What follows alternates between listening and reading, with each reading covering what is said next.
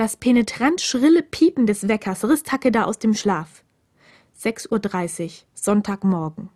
Takedas Laune hätte besser kaum sein können. Mit einem Satz sprang er aus dem Bett und riss seinen Kleiderschrank auf, um eine der Schuluniformen hervorzuziehen. Während er sich die Krawatte band, stellte er überrascht fest, dass Ishida keineswegs in seinem Bett lag und schlief, wie Takeda es angenommen hatte. Sein Mitbewohner war spurlos verschwunden. Wie eigenartig. Mit gerunzelter Stirn streifte sich Takeda das dunkelgrüne Jackett der Schuluniform über, als plötzlich die Tür aufschwang. Morgen, Mann. Bist du auch schon wach? Wird aber auch langsam Zeit. Ishida stand im Türrahmen und grinste breit. Was ist denn mit dir los? Ich dachte, du wärst beim Frühsport oder so, aber in dem Aufzug ja wohl kaum, gab Takeda mit Blick auf Ishidas Schuluniform zurück. Erst jetzt wurde ihm bewusst, dass er seinen Mitbewohner eigentlich immer nur in Trainingshose zu Gesicht bekommen hatte. Die Uniform ließ ihn ungewöhnlich respektheischend wirken. Na, glaubst du denn, ich könnte mir entgehen lassen, zu sehen, wie unser Kendo-Team die Jungs von der Huan fertig macht? Ich komme natürlich mit. Wie geht es eigentlich deinem Handgelenk? Ach, ganz gut, gab Takeda zurück. Zumindest solange du nicht auf die Idee kommst, einen Drucktest zu machen. Werde ich mir verkneifen.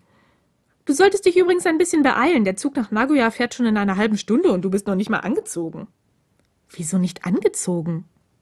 Takeda ließ seinen verwirrten Blick an seiner Schuluniform hinabwandern aber auch nach eingehender Prüfung konnte er beim besten Willen nichts erkennen, was Ishida auf die Idee gebracht haben könnte, dass er nicht angezogen war.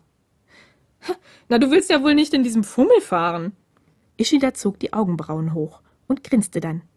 Oder willst du nicht, dass dich jemand als Kendo-Club-Mitglied erkennt, weil du Angst hast, dass wir verlieren? Ganz schön egoistisch, oder? Unsere Jungs könnten ein bisschen moralische Unterstützung gut gebrauchen. Takeda war verblüfft. Auf die Idee, in Kendo-Kleidung zu fahren, wäre er im Leben nicht gekommen. Aber Ishida hatte recht. Schließlich war er ein vollwertiges Mitglied des Clubs, auch wenn er nicht am Turnier teilnehmen würde. Soll ich mich jetzt noch umziehen? Wollte Takeda mit einem raschen Blick auf seine Armbanduhr unsicher wissen, aber Ishida winkte ab. Natürlich nicht. Oder willst du zu Fuß nach Nagoya laufen? Du nimmst die Uniform mit und ziehst dich dann im Zug um. So einfach ist das. Was würde Takeda nur ohne den guten Rat des weisen Ishida tun? In kürzester Zeit hatte er die Kendo-Uniform in seine Reisetasche gestopft und stand abmarschbereit an der Tür. Die Rüstung ließ er im Schrank zurück, schließlich würde er sie nicht brauchen. Und schon waren er und Ishida auf dem Weg zum Bahnhof, wo die Turnierteilnehmer des Kendo-Clubs bereits versammelt waren. Sofort gesellte sich Takeda zu Hirakawa, der ihn mit einem leicht irritierten Ausdruck in den Augen musterte. Ähm, die Kendo-Uniform habe ich noch in der Tasche, erklärte sich Takeda rasch und hob seine Reisetasche demonstrativ ein wenig an.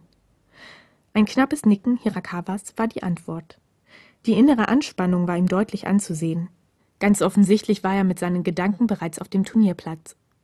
Takeda konnte es ihm nicht verdenken, und so nutzte er die langwierige Zugfahrt nach Nagoya fast ausschließlich, um eine anständige Portion Schlaf nachzuholen. Kurz vor Ankunft des Zuges machte sich Takeda schließlich davon, um sich umzuziehen, und pünktlich zur Einfahrt stand er in Kendo-Uniform zwischen Hirakawa und Ishida an der Tür. Er war nun rein optisch nicht mehr von den Turnierteilnehmern zu unterscheiden, und einen Augenblick lang fühlte er sich als Teil von ihnen. Ein angenehmes, wärmendes Gefühl. Dann öffneten sich die Türen und die Schüler traten auf den Bahnsteig hinaus. Kuroi als Clubvorsitzender an ihrer Spitze, einen harten, starren Ausdruck auf dem Gesicht. Takeda wäre wohler gewesen, wenn er auf Kurois Anwesenheit hätte verzichten können. Doch was würde das schon nützen? Der Streit um die Clubvorsitzenschaft war ein Kampf, der nur mit dem Schwert entschieden werden konnte. So oder so. Takeda blieb nur zu hoffen, dass Kuroi dieses Mal fair bleiben würde.